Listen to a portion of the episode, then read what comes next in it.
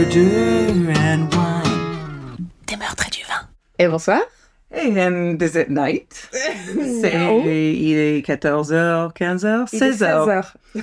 bah alors, qu'est-ce qui se passe? Bah, C'est pas facile. j'ai pas un horloge. Non, lire l'heure, c'est pas évident. Je veux dire, c'est pas, c'est pas quelque chose de. Bah, je l'ai pas lu et dit incorrectement deux fois, je savais pas quelle heure il était, c'est tout. Il a marqué 16 ans. C'est bon, fous-toi de ma gueule direct, quoi. Oui, bah sinon, c'est pas drôle. Non. C'est d'autres. euh, Alors, moi, je voulais, tiens, euh, dire, si jamais il y a des gens qui nous, qui nous découvrent, là, imagine, ils tapent des meurtres d'humains complètement de manière. euh, Moi, c'est souvent ce que je recherche. Bah oui, Voilà. exactement. Donc, il faut savoir qu'on est un podcast euh, criminel, enfin, où on parle d'affaires criminelles, où on True mélange, crime. voilà, true crime, comme on dit en Crime, français. Pardon. Euh, on mélange de l'humour. Alors, euh, on veut, on se moque pas, euh, bien sûr, des victimes, mais on, c'est notre, notre, comment dire, banter, notre communication avec Notre Sarah, échange, on a Notre toujours, échange, euh, voilà. rigolé des choses. euh, un peu dark et un peu. bah, il faut savoir qu'on est, qu'on est amis depuis 20 ans. Voilà. Euh, et je pense qu'une grande partie de l'amitié aussi, c'est parfois rigoler des choses euh, qui sont, sont pas, forcément rigolotes. Voilà.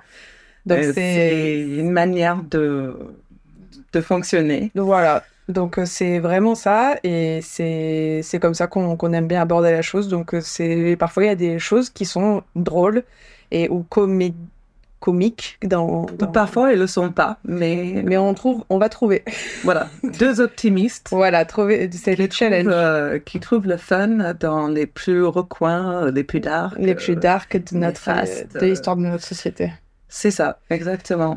Et puis, on n'est pas seul, parce que le truc crime, ça... Ça Alors, ah, ça, c'est un truc... J'ai écouté un podcast qui avait été recommandé par une amie à nous et que j'ai pas vraiment aimé.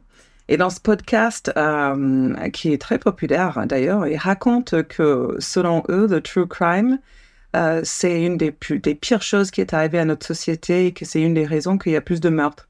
J'ai ri... oui. N'importe quoi. Ouais, j'ai ri en entendant ça comme les Américains quand ils disent que c'est les jeux vidéo qui mènent aux euh, euh, tir- tireurs dans les écoles. C'est ça. Euh, stop, quoi. Euh, le true crime, ça fascine depuis euh, la nuit des temps. C'est pays qu'il y en a. Moi, parce que j'en écoute, je suis pas devenue pour autant meurtrière, toi non plus, mon mari non Mhm. plus. D'ailleurs, les millions d'écouteurs de true crime ne sont pas des tueurs. Mais je pense qu'on a besoin en tant que, que humain de parfois regarder les choses en face de nous qui semblent le plus horribles, le plus terribles, et on, on- ça nous fascine. On en a Mhm. parlé au premier épisode. Et, euh, et voilà, ça m'a interpellé comme euh, quelque chose de ridicule. Complètement ridicule. Donc pour ce podcast, j'ai juste à dire thoughts and prayers. Thoughts and prayers. Parce que c'est ce qui aide apparemment. Voilà, dépenser des prières, parce qu'à chaque fois aux États-Unis qu'il y a des gens qui meurent par balle, les politiciens disent euh, on vous envoie nos pensées et nos prières, et ça sert pas à grand-chose. Non, non, juste euh, réguler, euh, faire, mettre des lois en place pour que les, les, les zinzins puissent pas prendre d'armes et puis après, ça ira mieux. Voilà, donc thoughts and prayers pour ce podcast, mais pas de like ni subscribe. Voilà, par contre, le nôtre, euh, likez, subscribez euh, de ouf. Vous Go. mettez toutes les étoiles possibles. Mm. S'il y a 12 étoiles possibles, vous en mettez 12. Voilà, Charlotte, c'est une première de la classe, elle a besoin de reconnaissance. S'il vous plaît, donnez-moi mon bon point. Merde. I want a star! Yeah. Donc, moi, je vais parler d'une affaire. Faut- il faut dire qu'il n'y a que toi aujourd'hui. Il n'y a que moi aujourd'hui. Voilà, moi je suis peinard. C'est nécessaire parce que c'est très long. Alors, attends. Maman? Ah, oui. Maman? Maman, maman. Marie. C'est vrai que t'es pas ma maman, mais bon. Marie, on boit un blanc de Bordeaux, un Sauvignon blanc, Ah. 2021 pour le millésime. Ça s'appelle Château Grand Renon. Alors, on va voir si c'est un grand Renon ou pas. Je vais l'ouvrir pendant que Charlotte va nous... Parler de son affaire. Exactement. Euh, alors, moi, j'ai choisi cette affaire parce que il y a quelques jours, euh, cette personne est morte. Ah, Berlusconi. Non Je T'imagines suis sûre qu'il en a tué. Je vais parler d'Adolf Hitler, non. Euh, Il y a quelques jours, il est mort? oui. Euh, tu Ça, savais pas C'est comme Elvis, longtemps pour la mort. hein. Euh, non, je vais parler du Unabomber. Boum. Ah, Ted Kaczynski. Ted Kaczynski, qui est mort il y a quelques jours à Oui, 81 tout à ans. Euh, apparemment d'un suicide. Alors, ce que j'aime bien dans les États-Unis, la peine de mort existe, mais Ted Kaczynski, c'est selon l'État, hein, mais Ted Kaczynski, non. Lui, il a juste euh, pourri en prison alors qu'il a tué. Mais pourquoi? Et je te dirai ça à la fin. Ah, bah alors j'arrête de parler. Ouais. Interrompre, non. Hein. Tu peux interrompre euh, quand tu veux. Go. Pas trop Oui. Qu'est-ce que tu... tu- J'ai appris toi- la leçon. Voilà, toi-même tu sais. Oui. Euh, donc voilà, Ted Kaczynski, en fait, pour ceux qui ne le connaissent pas, il est assez fascinant. Il a terrorisé à lui tout seul les États-Unis pendant 20 ans. Ouais. C'est la chasse à l'homme la plus coûteuse de l'histoire du FBI. Tu m'étonnes. Plus qu'Osama Bin Laden? Ouais. Ah ouais. Il- en fait, pendant, bah, ça a duré, ouais, ça a duré 20 ans pour la même personne, alors qu'Osama Ben Laden, j'imagine, déjà, ça, il a été tué Oui, mais à l'étranger, moyen quand même énorme, une guerre commencée pour lui. Enfin, Ah. si tu mets les trucs bout à bout, euh, Ted Kaczynski gagne. ok. Ted, Euh, sacré Ted. Ta sacré Ted. Il est même devenu une icône pop. Il y avait des t-shirts euh, avec sa, son, La son mugshot, euh, voilà. Et certaines personnes voulaient même qu'il soit président. Alors, America America, fuck yeah! Qui est Ted? Tu connais cette chanson? Oui, oui. Le truc avec les, les, les gars de South Park, là. Ouais. Ouais. America, fuck, Fuck yeah!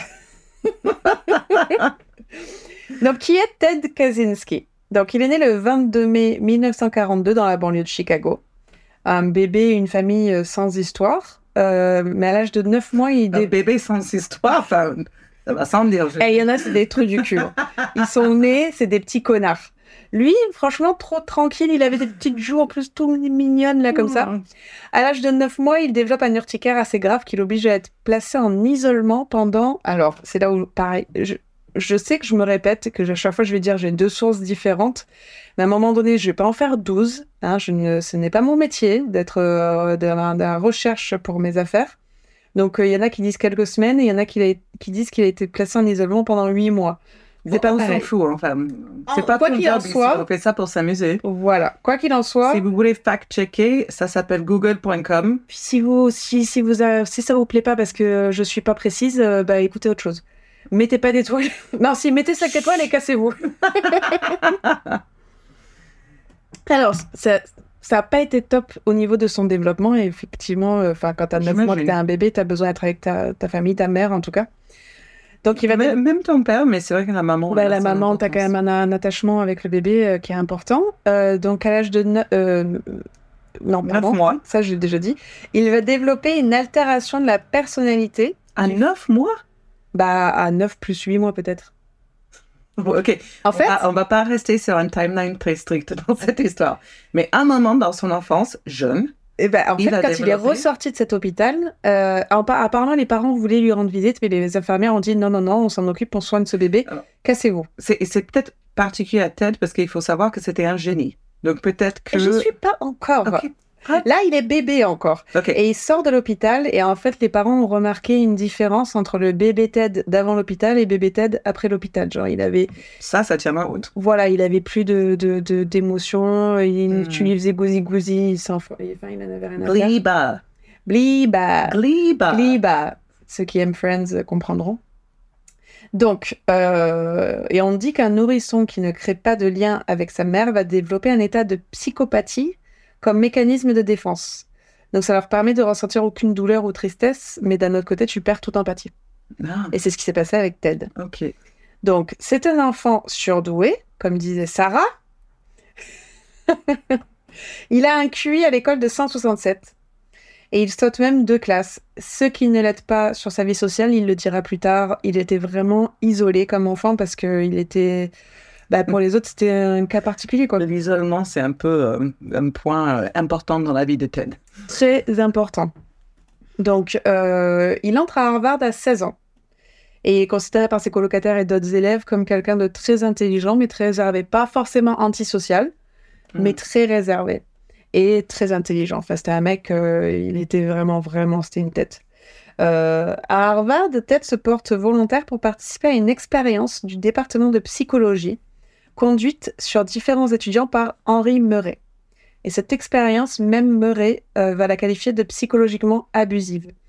Euh, en gros, euh, qu'est-ce que c'est que cette expérience? En fait, il se retrouvait toutes les semaines, et Ted l'a fait ça pendant trois ans, et il demandait aux étudiants, donc c'était des, étudiants qui étaient euh, sensibles au, au- comment dire, aux études et aux dossiers un peu de la société, etc. Donc, il leur demande de préparer des essais sur leurs espoirs, leurs rêves, des discussions philosophiques pour qu'elles soient débattues.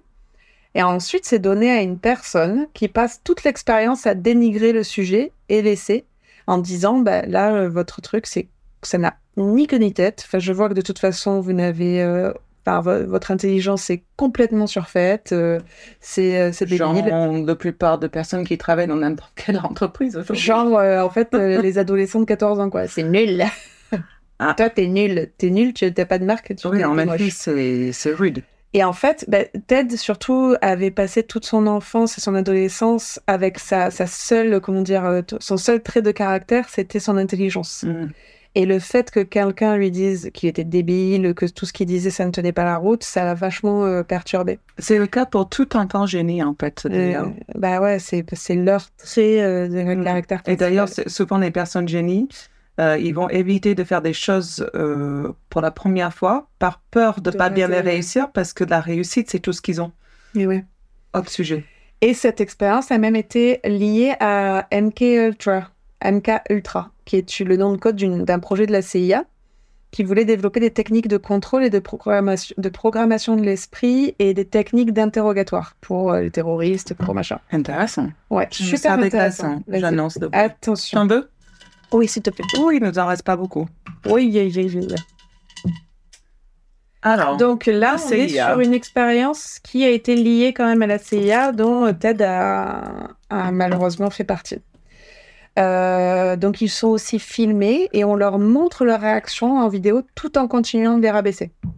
Oh my god. C'est bah c'est une... ouais c'est en fait c'est des techniques de torture interrogatoire qui sont testées sur des étudiants. Ouais, torture émotionnelle complètement parce qu'en fait j'ai regardé il y a un super euh, documentaire sur Netflix si vous voulez regarder sur Ted Kaczynski qui s'appelle euh, Yuna Bomber sa vérité euh, et euh, il y a même un agent de la CIA qui en parle et qui dit qu'il a utilisé cette même technique par Henri Murray qui a été testée sur Ted Kaczynski sur des, des terroristes d'Al-Qaïda. Ah ouais, quand même. Ouais, ouais, non, c'était un truc qui était assez violent. on s'interroge un peu moins sur, euh, sur c'est une euh, voilà. explication. Exactement. Donc pendant trois ans, Ted va faire ses séances toutes les semaines, donc on compte plus de 200 heures ah. d'expérience sur lui. Énorme. Donc, euh, on a déjà compris, hein, il est très intelligent, mais vraiment très, très intelligent. Donc, il mm. obtient son diplôme d'Harvard en mathématiques en trois ans. Et à 25 ans, devient docteur en mathématiques à l'Université du Michigan. D'accord. Il devient aussi l'assistant professeur le plus jeune de toute l'histoire de l'Université de Berkeley en Californie. Ah, super. Ouais, non, il était non, non, je, incroyable. Je, savais qu'il était brillant, mais. Donc, ses étudiants à Berkeley n'étaient pas fans de lui parce qu'en fait, il, bah, il, était quand même particulier comme personne, donc euh, il se sentait pas compris, donc il, euh, il démissionne euh, deux ans plus tard et il retourne vivre chez, chez ses parents. Et c'est à ce moment qu'il commence à écrire des manifestes anti-technologie. Hmm. Oh, T'imagines aujourd'hui? Bah, En fait, c'est ça qui est fou. Bon, on va en parler plus tard. Donc là, il va falloir me suivre un petit peu sur cette période-là parce que moi, c'était quelque chose dont j'étais pas du tout au courant et qu'ils en, ils en parlent dans le documentaire. Donc, comme il n'avait aucune relation avec des filles, euh, il était, bah, comme on disait, il était quelqu'un de très isolé, très seul. Bien sûr qu'il n'arrivait pas à draguer. Apparemment, une fois dans une bibliothèque, il a essayé de d'avoir le numéro d'une fille pour lui dire qu'il l'aimait bien. Elle l'a complètement rabaissé. Donc, euh, bon. This is the OG incel. C'est ça. ok. Euh, et il s'est mis en tête, et c'est là où c'est particulier, de changer de sexe, de changer de genre. Et il avait un journal où il écrivait vraiment tout dans le détail, qui a été retrouvé par la suite. Euh, donc il n'était pas du tout transgenre, euh, c'est juste qu'il fantasmait le fait d'être une femme pour... Alors c'est là où il faut vraiment suivre, c'est vraiment pour avoir une relation avec une femme qui serait lui-même. Qui serait lui-même, en fait, parce qu'il a jamais réussi à en avoir une normale. Comme il y a certains types d'intelligence, mais pas tous les types. C'est particulier, ouais. Donc, il voit un psychiatre pour lui en parler, et au dernier moment, il dit non, non, non, euh, finalement, je veux pas le faire, je ne veux plus en parler, etc. Et là, il commence, bah, par frustration, par incompréhension, etc., à développer une colère noire et très violente envers ce psychiatre. Dans son journal, il parle de tuer ce psychiatre. Et en fait, le fait d'avoir ressenti cette colère et cette envie de tuer, il décrit ça comme sa propre résurrection du phénix, quoi. Enfin, son, sa nouvelle vie, en fait, sa nouvelle, euh, son nouveau lui. D'accord. Il a ressenti énormément de, de plaisir et de, de paix intérieure dans le fait de s'imaginer tuer quelqu'un. Ah. Donc, et ça, ça lui donne de l'espoir et c'est une sensation de supériorité qu'il a par rapport à cette personne. Et dans, à partir de ce moment, il se met en tête de tuer et idéalement sans se faire repérer. Il aimerait bien tuer et recommencer. Bah, il a réussi son coup, j'ai envie. Voilà. Donc c'est assez typique euh, chez les tueurs en série quand euh, on sait à partir de quel moment ils ressentent cette envie de tuer. On sait qu'ils vont pas le faire euh, comme ça, là, hop, je croise quelqu'un dans la rue, Oui. quelque chose que j'aime pas, hop, je le tue. En fait, ils planifient, Prémédite. préméditent, ils, ils patientent. Et en fait, même le fait de d'y penser, d'y réfléchir, ça fait partie de, de l'excitation. en Ça fait. fait vibrer. C'est ça. En 1971, il achète un terrain dans le Montana. Euh, vraiment dans la... faut imaginer cette, euh, ce- cet endroit, c'est dans la pampa, dans la forêt, il n'y a rien autour, il est seul. Euh, il construit une cabane en bois, sans eau, sans électricité. Donc là, euh, tu te souviens, le Airbnb de Dombal, Bah, Mhm. c'est pire. Et là, il mène la vie d'un- Attends, on, on tire dessus le plafond? Euh, oui. Non, il n'y a, pas de- il y a pas de voisin. Donc déjà, c'est mieux, remarque. Euh, là, il mène la vie d'un quasi-ermite. En fait, c'était la vie à laquelle il voulait tendre. Thoreau, Golden Pond, Unabomber version. Trois étoiles. Mais, euh, et il avait quelques voisins, en fait, des voisins un peu éloignés. Par exemple, il y avait un voisin qui s'appelait Butch Gehring, je crois, qui, était un, qui avait une... euh, Sorry, je suis parce que tu- t'appelles Butch. Ouais, c'est tellement américain. Et, euh, et en plus, Butch Ouais, avec la casquette de trucker, euh, Ah, vraiment le. Butch de fou, quoi. Et il avait un, comment t'appelles, une Siri. Il avait une Siri, euh, Lumberjack, euh, euh, Mill, Mill, Ah oui, il avait un, une Siri, une, une, euh, tout pour les, moulin. les arbres. un Pour moulin. les arbres, ouais. Mm. Euh, et du coup, euh, Ted n'aimait pas ça parce qu'il coupait les arbres, parce que c'était des arbres qui étaient centenaires et que c'était pas un respect de la nature et de l'écologie, etc. Bon, là, je le rejoins un peu, Ted. hein. Ah, mais sur beaucoup de choses, c'est là où c'est oui, je intéressant. sais, je sais, ouais. On va le rejoindre, Ted. En fait, Ouais. c'est ça, cette, cette affaire est ultra intéressante. Donc, depuis sa cabane et son terrain dans le Montana, euh, il s'est mis à apprendre tout ce qu'il peut sur les formes de survivalisme possibles, comment traquer le gibier, comment identifier les plantes comestibles, comment... euh, Enfin, je pense qu'il a dû avoir le petit euh, guide de MacGyver pour tout construire. si Ted Kaczynski était aujourd'hui en vie et pas de Unabomber, il aurait eu une chaîne YouTube de malade. Hum, salut les loulous Un nouvel Les épisode. maths, le survivalisme, enfin euh, voilà, fais la liste quoi. Hum. Ça aurait été trop bien. Ah mais clairement, le, le gars, tu il met un bon éditeur, euh, c'est bon quoi. Et c'est- Ouais. En plus, il était un peu beau gosse, Et là, il aurait été influenceur et là, il aurait pu baiser, pas de problème. Mais oui, il avait rien compris. Dommage. Il aurait dû faire une chaîne YouTube. Mm. Euh, donc du coup, voilà, très fan de tout ce qui était voilà MacGyver. Je construis tout avec un cœur dans une ficelle en même temps. On était Et un slip. de MacGyver. Il était tellement beau. J'étais amoureuse de lui. quand J'ai jamais vu une seule épisode. Oh ah, Ah j'étais vraiment petite, mais j'étais, je sais que j'étais fan de lui parce qu'il représentait, tu vois, le mec. C'était les cheveux. Ah, elle, elle a coupe mulet, évidemment. Donc, il lit aussi énormément de livres sur la sociologie, la politique philosophique et l'anarchisme. Et euh, il avait même retrouvé un écrivain euh, français, euh, j'ai plus du tout son nom là, mais c'est dans le documentaire, et, dont il était fan. Et il croit, lui, pour lui, sa, sa, son- sa croyance, c'est que la violence était le seul moyen pour les vrais révolutionnaires de se faire entendre. Ce qui en soi est pas faux. Ça dépend de comment on peut se faire entendre. C'est parce qu'en fait, sur tout ce qui est question de l'écologie, etc., en soi, quand tu fais juste des pétitions, Gandhi. Dans la, dans la, dans la société dans laquelle on est, malheureusement, bon, bref, ça c'est une autre histoire. Il y a d'autres manières, mais oui, oui. Mais Allez. Ça, c'était pas très bien pour lui. En mai 78, un paquet est retrouvé sur une place de parking à l'université de Chicago, qui est adressé au professeur Smith, mais qui a une adresse de retour au nom du professeur Christ. Donc on ramène le paquet au professeur Christ, et lui, complètement confus, il dit bah, J'ai jamais envoyé ce colis, c'est quand même suspicieux. Il appelle la police. Un policier du nom de Terry Marker ouvre le paquet qui explose. Putain, alors, juste si je peux dire, moi, je reçois un colis suspect que j'ai pas commandé. Ma première réaction, en pas d'appeler la 78, police. C'est pas de la ramener à la police. Moi non plus. C'est quand même incroyable. Mm, mm. Moi, c'est, je vais l'ouvrir. Moi, c'est d'ouvrir, c'est genre Yes, j'ai un, nou- j'ai un colis gratuit. Ou au moins, c'était marqué à son nom. C'était. Non, lui était en adresse de retour. Trop bizarre. Ouais. Ok. Euh, il n'a que des blessures légères à la main, donc euh, il n'est pas décédé. La deuxième bombe sera trouvée par John Harris, qui voit une boîte de cigares devant son bureau. Il se dit Ah, ça ferait une bonne boîte à stylo, ça. Donc il, la bombe explose quand il la récupère, mais ça fait pas trop de dégâts et Harris sera juste un peu brûlé. Donc Ted, dans son, il avait un journal dans sa cabane qui était codé comme euh, le, le tueur du Zodiac, avec des chiffres. Euh, et il disait qu'il était déçu pour l'instant parce que ses bombes ne marchaient pas. Donc il voulait faire beaucoup plus de dégâts que ça. Et du coup, il a mis une bombe dans le cargo d'un vol d'American Airlines faisant Chicago-Washington. Ah. La bombe était, était câblée pour, avec un altimètre pour qu'au au bout de certains...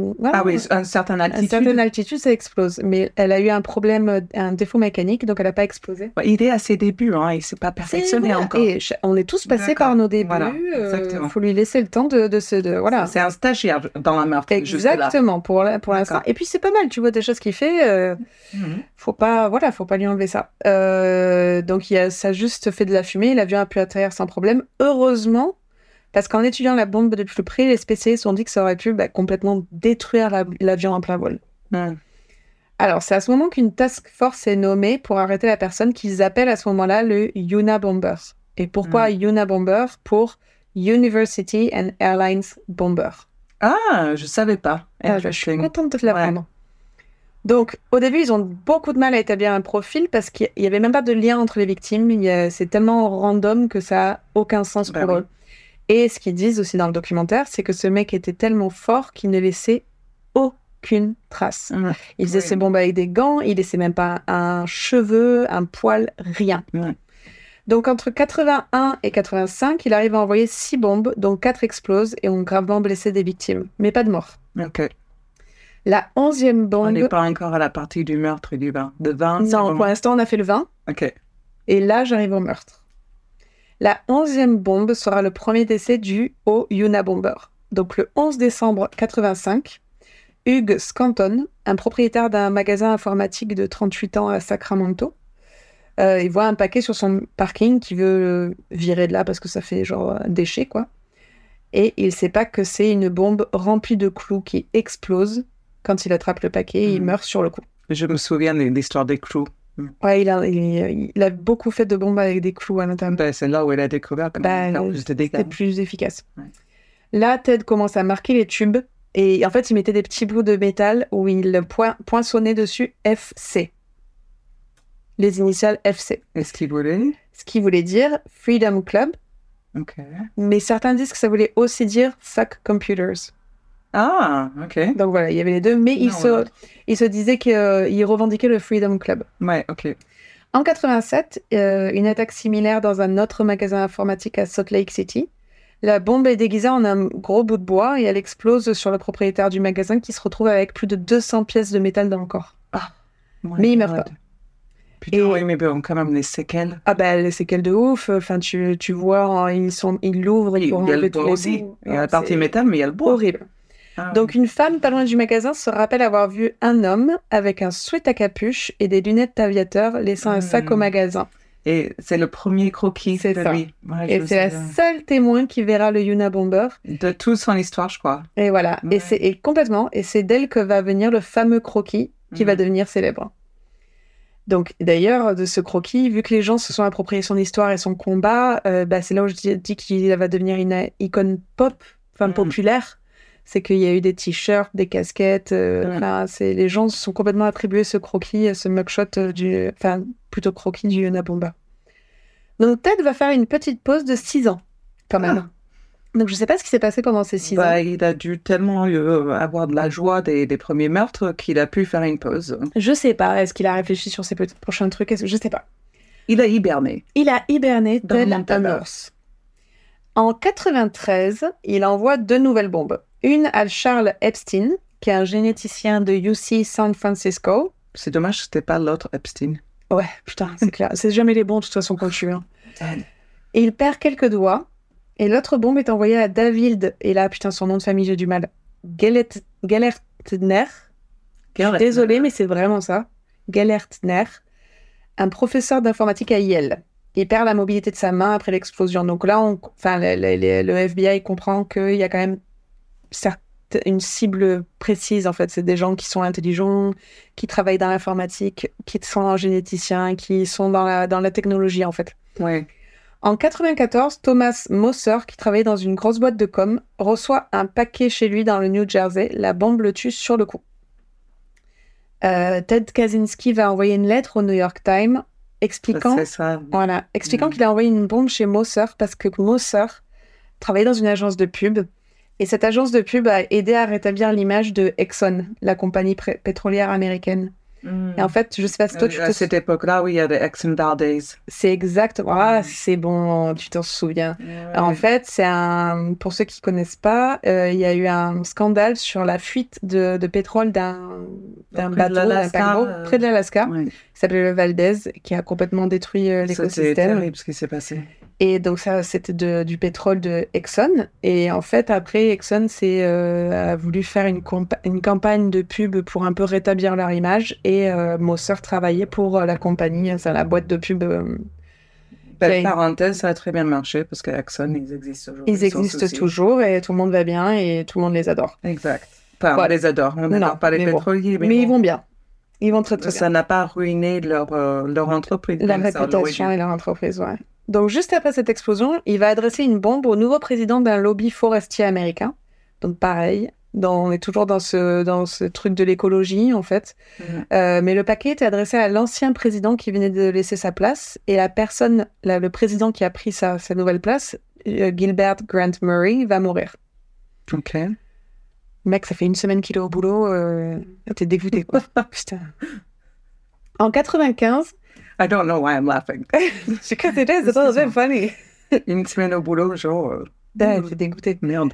En 95, Kaczynski va envoyer une lettre à toutes les plateformes médias. Alors, quand je dis plateformes médias, les gars, c'est pas Facebook. Ils l'ont appelé il- euh, The Manifesto. Donc, il va demander à ce que les plus grands journaux publient son essai de 35 000 mots titré La société industrielle et son futur, mais également appelé par le FBI le Unabomber Manifesto. Ouais, c'est ça. Donc, c'est le manifeste du Unabomber et c'est. Moi, je vous conseille de le lire. C'est très intéressant.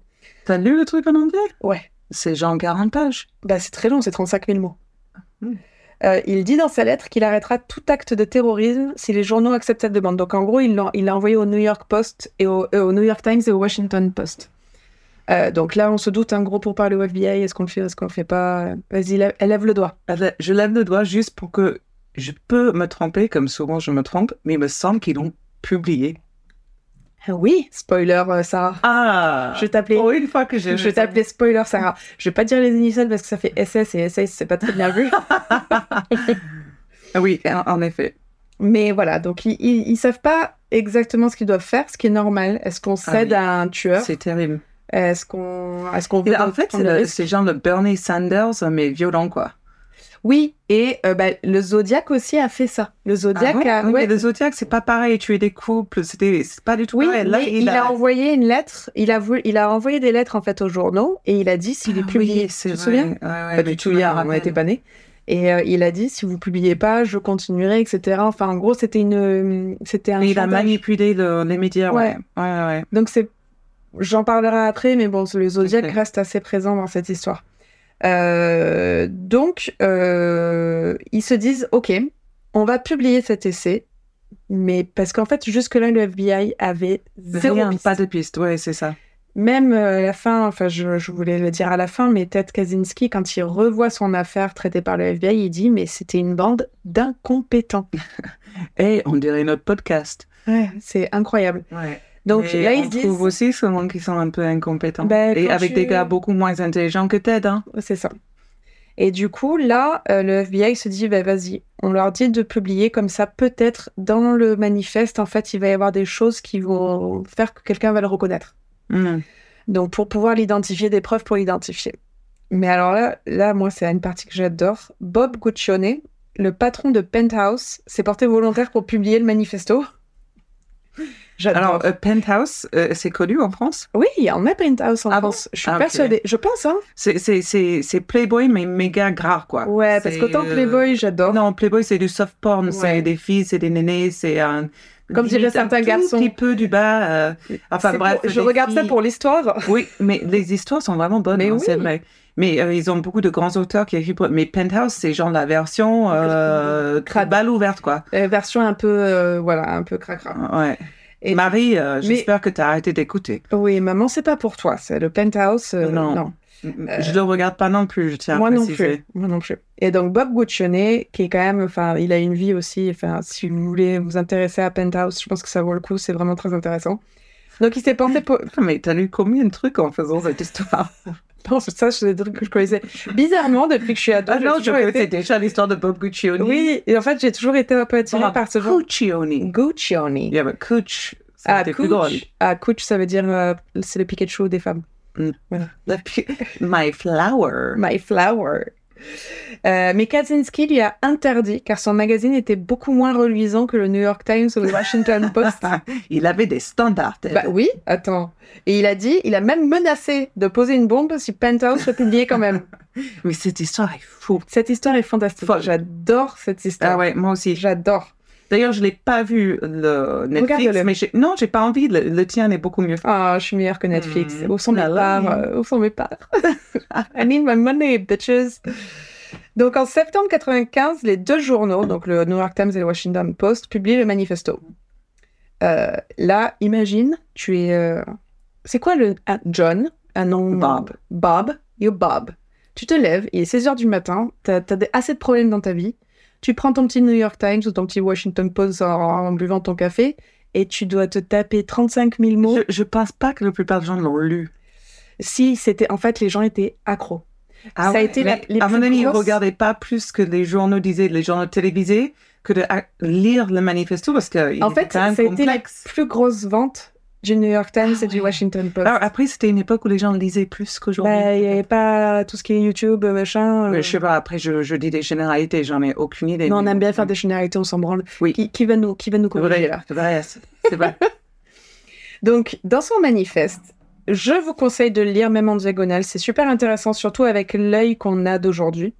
Euh, il dénonce l'industrialisation massive et ses conséquences sur la race humaine. En fait, que la technologie a un impact négatif sur les gens et a même entraîné une vague de souffrance psychologique. Donc, en gros, il dit c'est si vous écoutez nous depuis votre smartphone, Euh, Euh, mettez-nous-. Voilà, c'est désolé, on fait partie du problème. En fait, il dit que c'est pas forcément euh, le téléphone en lui-même ou etc. Il dit c'est c'est la, la surproduction la- et ce qui est vrai, ce qui le a complexe industriel. voilà ce qui a mené au problème qu'on connaît Alors, actuellement. FDR l'a dit en premier avec le militaire. Mais ça fait tellement Ça fait, longtemps. on dé- des cris d'alarme est là depuis longtemps. Euh, que ce soit pour euh, la- le climat, que ce soit pour bah, même le coronavirus, on nous a prévenu qu'on allait avoir une, un- une pandémie depuis 2005. Tout Mhm. ça, c'est prévisible, sauf qu'il y a des gens qui politisent tout ça euh, à leur profit et qui euh, disent que c'est des fake news, etc. Et on se retrouve dans la merde. Et ça sera pas le dernier. Et ça sera pas le dernier. Donc ça va pas aller en s'améliorant. Là, vous, vous l'aurez appris ici en premier. Euh... Urgent news. Il avait pas tort. Euh, et beaucoup de gens se sont reconnus dans ce message. En fait, il y avait beaucoup à cette époque-là, euh, je sais pas s'il y en a encore, mais en tout cas dans les années... euh, dans ces- 90. ouais, dans ces années-là, il y a beaucoup d'écologistes un peu... Ben, Greenpeace, euh, voilà. il y- mais il y avait que ça. Il y avait Voilà. pas les deux parts de l'histoire. Aujourd'hui, je, je peux pas dire tout le monde, mais l'écologie, ça ça fait partie de qui on est. Enfin, on comprend qu'il faut recycler, on comprend que peut-être il faut consommer moins. On le fait, on ne le fait pas, ça, je, je dis pas. Mais on comprend. À cette époque-là, c'était des babas cool extrémistes, quoi. Et voilà, et c'est ça. Et en fait, c'était, il faisait beaucoup d'actions. Par exemple, quand il y avait euh, une société qui voulait déforester un endroit, euh, les, ces écologistes formaient des barricades, des barrières. Mhm. Et ils s'attachaient aux camions. Enfin, il y avait vraiment des choses, des actions vraiment très concrètes et très extrêmes.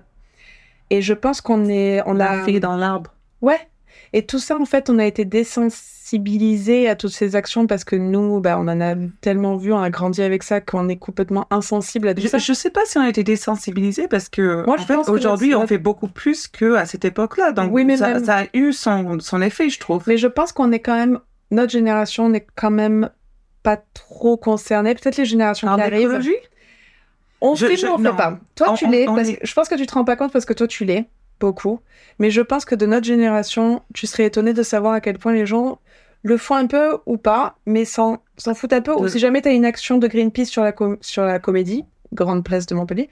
Euh, il n'y aura pas grand monde parce que Alors, les gens sont. De toute a façon. Greenpeace et tous les autres Croix-Rouge qui t'accostent dans la rue avec les flyers, euh, leurs abonnements, ils font chier tout le monde, moi inclus. Euh, oui, effectivement, par contre, ce que tu dis, c'est vrai, parce que moi, je suis dans ma bulle, hein, très clairement. Moi, Je quand pense- Trump a été élu président, euh, je suis T'as pas tombée des nues. compris, bien sûr. Ah, mais non. Mais c'est comme tout, tu vois, par exemple, quand on a parlé, euh, bah, même moi, tu vois, quand je dis que je suis végétarienne, euh, il y a encore des gens de mon âge qui disent, mais comment tu fais? Il y a vraiment ce truc de euh, de- de- d'incompréhension et de, bah, j'ai envie de faire comme d'hab. Et. Ça, c'est peut-être vrai, mais on peut quand même dire qu'on a fait des pas de géant. Bien sûr. On- on- Mais on devrait faire va. des pas de plus que géant parce que là, on Oui. est dans la merde. Oui. Donc, bref, Ted Kaczynski, ce qui est, bah, comme beaucoup, beaucoup, beaucoup de scientifiques à l'époque, avaient Mhm. déjà vu euh, de vers quoi on tendait, quoi. Donc, comment ils ont retrouvé et arrêté Ted Kaczynski? Je sais plus du tout. Est-ce que c'est le travail du FBI Non, je pense pas. C'était une connerie. C'était une. Te dis pas si jamais tu reviens, tu vas pas me Je, je ne sinon sais j'arrête. pas. Je ne sais pas. Je ne me souviens pas, mais je sais que c'est pas une connerie. En fait, c'est pas du tout par le travail du FBI, euh, vu bah, en plus la- la- la- l'argent qu'ils ont jeté, enfin pas jeté, mais qu'ils ont dépensé pour. euh, enfin, bon, bref. Tu peux dire jeter. C'est juste incroyable. Donc une femme appelée Linda Patrick se lève, fait son petit café, comme Bob tout à l'heure. Elle lit son journal du matin, elle tombe sur le manifesto, et elle trouve que le langage utilisé est quand même assez similaire aux lettres que son mari reçoit de son frère un peu chelou. Son Ah. frère un peu sur, euh, tu vois, la manche là Énorme, énorme. un peu marginal.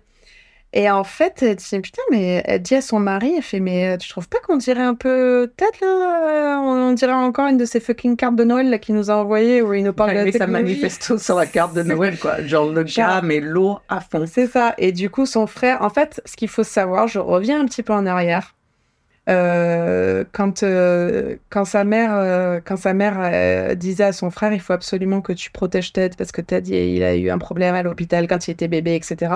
Donc son frère idolâtrait, c'était son petit frère, Ah, il idolâtrait Ted. l'enfant golden, l'enfant Voilà. en or. Son Ah, petit frère idolâtrait Ted, Ok. euh, il pouvait rien faire de mal, donc quand on lui dit ça, il dit c'est pas possible. Elle dit David, euh, chouchou, je crois que c'est ton frère, ce serait pas mal d'en parler au FBI. Au début, il refuse complètement d'accepter cette possibilité. Puis il se décide d'envoyer des extraits des lettres de son frère au FBI de manière anonyme. En fait, il voulait pas que son frère comprenne que c'était lui qui avait aidé le. FBI. Mais bien sûr, les, les, le médi- les médias vont rapidement faire fuiter l'info. Euh, le 3 avril 96, ils parviennent enfin à con- connecter Ted au Unabomber et ils l'arrêtent dans sa cabane dans le Montana. Donc ça, il faut que vous voyez les vidéos. Je me souviens de ce jour-là. Gros truc. Gros truc. Ouais. Vraiment, il y avait à peu près 75 agents du FBI dans la forêt. Et des journaux, des médias. euh, Tous. Ils, étaient, ils étaient tous là. Donc, dans la cabane, ils trouvent tout ce qu'il faut pour faire de petites Mhm. bombes euh, sympathiques. Et la bombe numéro 17, prête à être envoyée. Plus l'original du manifesto écrit à la main. Et je parlais du Zodiac Killer tout à l'heure. Le FBI a pensé pendant une seconde qu'il pouvait aussi être le Zodiac Killer parce que géographiquement, il était en Californie là où il faut. Au Montana. il est- Non, à un moment donné, il était en Californie. Oui, pour euh, voilà. Ouais. Mais ils ont vite abandonné parce que les modes opératoires ne matchaient pas du tout. Bah non. C'est pas un pervers sexuel, euh, même s'il est un frustré sexuel.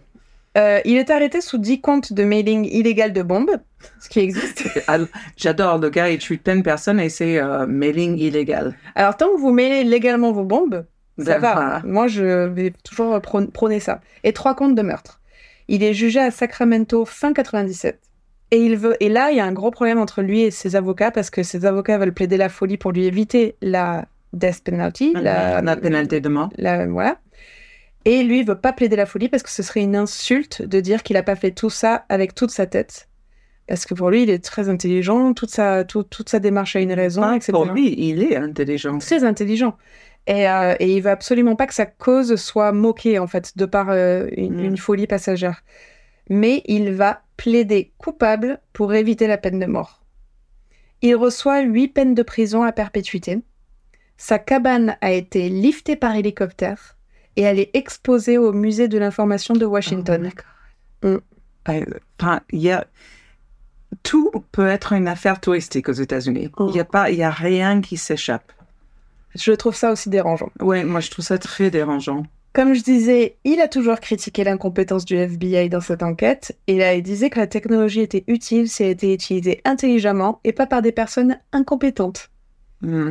Ouais, bon Voilà. courage. Fun fact, en 2012, il a répondu présent pour la réunion des 50 ans des élèves de sa classe de Harvard. Sur Facebook, il Il a a eu une liberté conditionnelle pour la nuit pour aller faire la teuf. Voilà. En profession, il met prisonnier. Et c'est vrai. Ben oui, et il met ses 8 sentences de prison à vie comme trophée. Oh, I love Ted a little bit. Moi aussi. Je sais non, pas quoi penser de Ted. vrai, mais euh, Je fait, sais pas euh, quoi en penser. bah, en fait, en vrai, c'est que Ted, les moyens, forcément, je ne suis pas d'accord. Bien sûr. Mais euh, comme on peut dire de beaucoup de, de personnes, c'est, l'idée à la base, elle est, elle est pas mauvaise. Pas du tout même. Mais malheureusement, Ted manque ce côté empathique un peu, manque ce côté humain qui fait que euh, il n'a pas pu à bonne escient, mais c'est euh, mener sa mission. Ce qui est un peu dommage. C'est ça, mais c'est là où toute l'affaire de Ted Kaczynski se dit tu tu t'es, t'es, t'es tiraillé entre révolutionnaire ou tueur en série. Mm. Et je pense qu'il est les deux. Ce qui manque, pour le coup, c'est comme notre. Enfin, excuse-moi, je dis pas que notre podcast a rempli un, un- un besoin, mais euh, peut-être il y a aussi euh, une manière de raconter son histoire avec euh, une autre point de vue.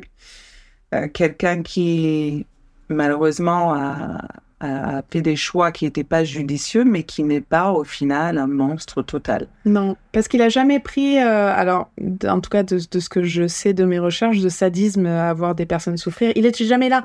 En fait, les, les Hmm, poseurs de même, Il a bombes. dû faire souffrir le gars avec le bois et les- le, fait- métal. Enfin, il n'avait pas d'empathie humaine, c'était un psychopathe, très Non, clairement. en fait, il se déconnectait de ça parce que les poseurs de bombes, en fait, c'est là où c'est particulier, c'est qu'ils ne voient pas les victimes.